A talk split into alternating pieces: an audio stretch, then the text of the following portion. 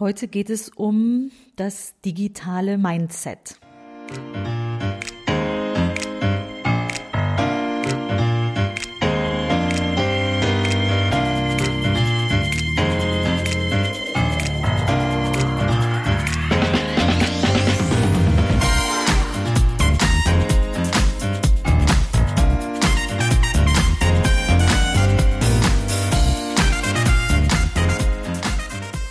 Herzlich willkommen im Podcast Chancen denken, wie wir die Zukunft leben wollen.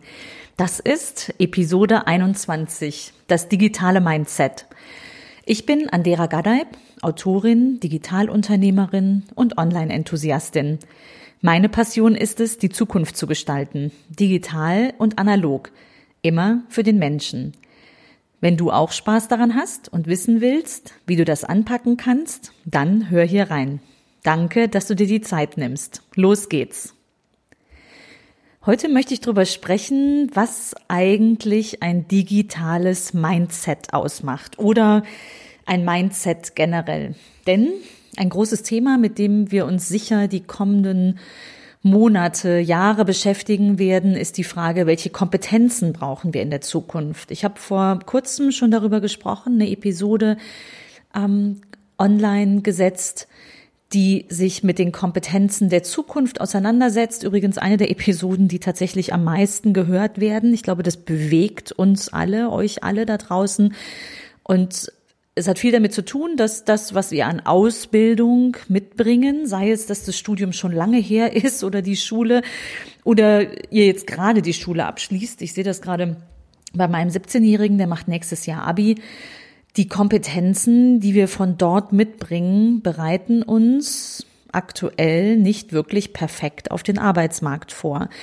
Das hat viel damit zu tun, dass Jobs, das hören wir immer wieder, ne, Jobs äh, in der Zukunft heute noch gar nicht existieren. Also es entsteht durch die Digitalisierung unglaublich viel Neues, aber Kompetenzen müssen auch ständig erweitert werden. Also das, das Lernen lernen halte ich für das Allerwichtigste als Kompetenz der Zukunft. Aber dazu gibt es natürlich noch eine Menge mehr. Und ich glaube, neben der reinen Kompetenz, also eine ganz konkrete Fähigkeit, die ich erlerne, sei es eine Programmiersprache, Buchhaltung, das wird wahrscheinlich noch sehr lange gültig sein, im Detail verstehen oder Rechtswissenschaften oder was auch immer, worauf immer wir schauen. Die Frage ist ja nicht nur, welche, welche Fähigkeit erlernen wir, sondern auch, wie arbeiten wir und wie bringen wir die Dinge voran. Ich glaube, das hat viel damit zu tun, wie unser Mindset ist. Und über Mindset möchte ich heute sprechen. Warum habe ich das genannt? Äh, digitales Mindset. Warum heißt die Episode digitales Mindset? Weil ich fest davon überzeugt bin, dass es viel damit zu tun hat, wie wir das Digitale, insbesondere auch das Digitale anpacken oder in unsere Arbeit, in unseren Alltag integrieren, so dass wir immer noch der Gestalter sind. Ich nehme auch gerne den Begriff der Digitalkultur, den nenne ich hier. Was heißt Kultur und warum Digitalkultur? Kultur heißt mehr oder weniger vom, vom Menschen gemacht. Ähm, das, das selbstgestaltend hervorgebrachte finde ich auch ganz schön als Übersetzung des Begriffs. Und ich glaube, es kommt in den nächsten Jahren und Jahrzehnten darauf an, was wir im Digitalen hervorbringen oder wie wir unser tägliches Tun durch das Digitale unterstützen lassen. Und ich bin immer viel inspiriert durch Reisen, die ich gemacht habe. Das geht euch wahrscheinlich genauso, sei es private Reisen oder Geschäftsreisen. Ich hatte die das äh, Privileg in den vergangenen Jahren an einigen Delegationsreisen teilzunehmen. Das sind Reisen, in denen man in sehr kurzer Zeit einfach sehr viel lernt, dadurch, dass es ein festes Programm gibt und man, man viele Firmen trifft, viele Institutionen lernt, wie dort, wie dort der Markt, die Welt tickt. Das waren konkret vier Reisen. Auf zwei werde ich jetzt aufgrund der Zeit eingehen. Die anderen kann ich gern später nochmal nochmal ansprechen in einer weiteren Episode. Die vier Reisen waren einmal das Silicon Valley. Ich glaube, da startet jeder im Digitalen. Das liegt jetzt auch schon einige Jahre zurück. Aber auch Seoul beispielsweise in Südkorea, Tel Aviv, Israel und Südafrika, Kapstadt.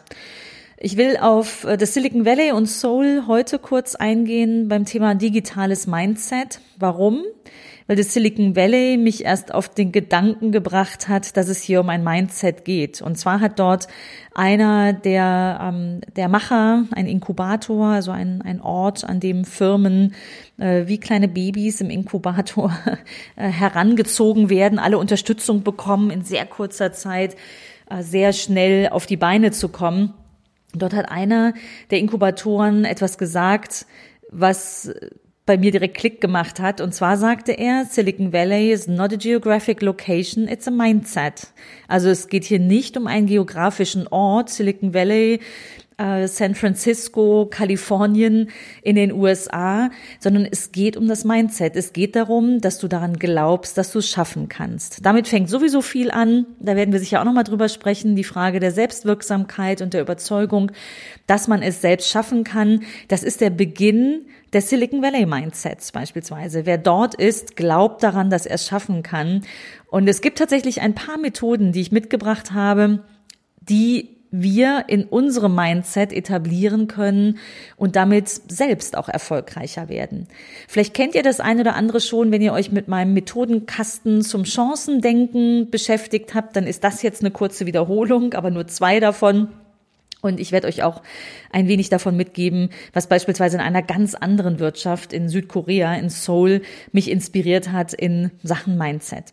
Aber zunächst das Silicon Valley. Ich möchte euch die zwei Methoden, die ich dann daraus gemacht habe, des, des Pionierdenkens mitgeben. Ich glaube, dass, dass es auch ein Teil Mindset ist, Pionier zu sein in etwas, etwas im eigenen Job oder im eigenen Unternehmen als erster zu besetzen und dann groß zu machen. Nummer eins ist, denke zehnmal so groß und nicht zehn Prozent. Wir sind im deutschen Kulturraum sehr geprägt dadurch, finde ich, zehn Prozent zu denken. Zehn Prozent besser, also inkrementell besser werden. Wenn ich äh, letztes Jahr 1000 äh, Euro gespart habe in den Kosten, dann möchte ich jetzt 1100 sparen oder äh, entsprechend im positiven Umsatz. Ich möchte zehn Prozent besser werden in meiner Leistung, im Umsatz oder was auch immer wir uns vornehmen. Warum nicht zehnmal so groß denken? Warum nicht die nächste Aktion? Das geht genauso auch im Ehrenamt. Die Spenden für den Verein, in dem ich aktiv bin, fürs, fürs nächste Jahr. Einfach mal überlegen, was wäre denn, wenn ich zehnmal so viele Spenden generieren könnte und den neuen Sportplatz mit Spenden ermögliche und nicht auf die Zuweisungen der Stadt angewiesen bin oder so. Ich glaube, das ist ganz spannend. Zehnmal so groß denken und nicht zehn Prozent. Das ist ein komplettes Mindset. Also ganz groß denken, ganz weit nach vorne. Und was du täglich einsetzen kannst und dich trainieren kannst in deinem persönlichen Pionier-Mindset ist, egal welche Idee dir vorgebracht wird, sag immer erst zweimal Ja und und dann erst Ja aber. Ist ein Riesenunterschied, klingt trivial, ist aber gar nicht so einfach und ich begegne in meinem Alltag unglaublich vielen Ja-Abers. Wir wollen diese neue Software installieren, ja, aber die äh, funktioniert noch nicht mit dem Rest des Systems. Ja, aber was wäre, wenn wir erst sagen, ja und, lasst uns die neue Software installieren, ja und, da sind wirklich so tolle neue Funktionen drin, dass es sich lohnt zu prüfen, ob das nicht auch in den Rest unseres Settings geht, äh, passt. Ja und, damit schauen wir ganz anders auf unsere Kundendatenbank und lernen neue Perspektiven kennen beispielsweise. Und erst dann, ja, aber der Aufwand ist sehr hoch, weil es passt noch nicht perfekt. Fang direkt heute an, zweimal ja und und dann erst ja aber. Ich garantiere dir, das verändert dein Mindset und das bringt dich in diese Pionierdenke, von der ich spreche. Zum Abschluss noch ein paar Learnings, die ich aus Seoul mitgebracht habe. Da war ich zweimal die letzten Jahre mit Delegationen, also auch sehr kompakt, viele Firmen gesehen, viele Gespräche geführt.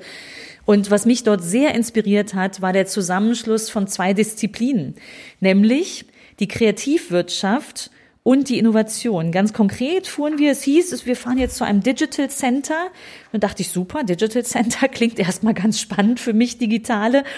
Und äh, als wir dann vor den Toren standen, stand da auf dem Schild Soul Center for Creative Economy and Innovation. Und auch da hat's Klick gemacht bei mir.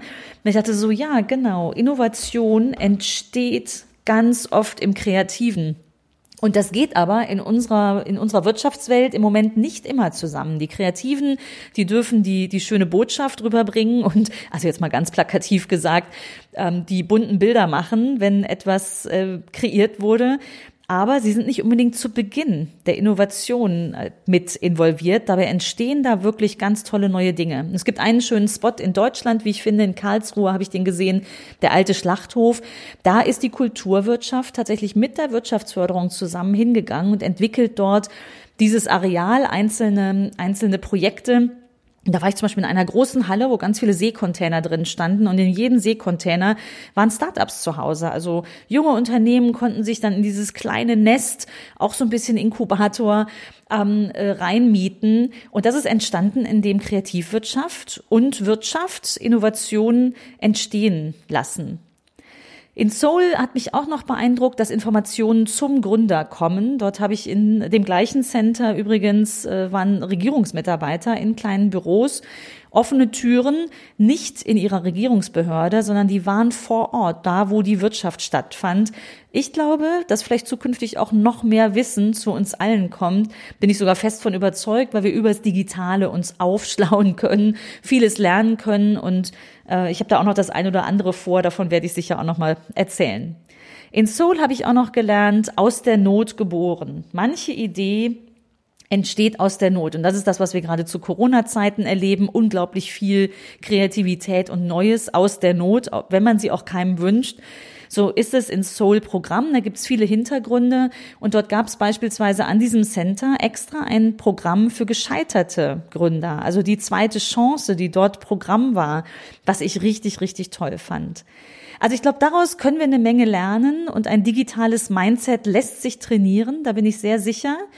Ich lasse euch gern an meinen Gedanken auch in den kommenden Wochen und Monaten teilhaben. Lasst uns dazu in Austausch gehen.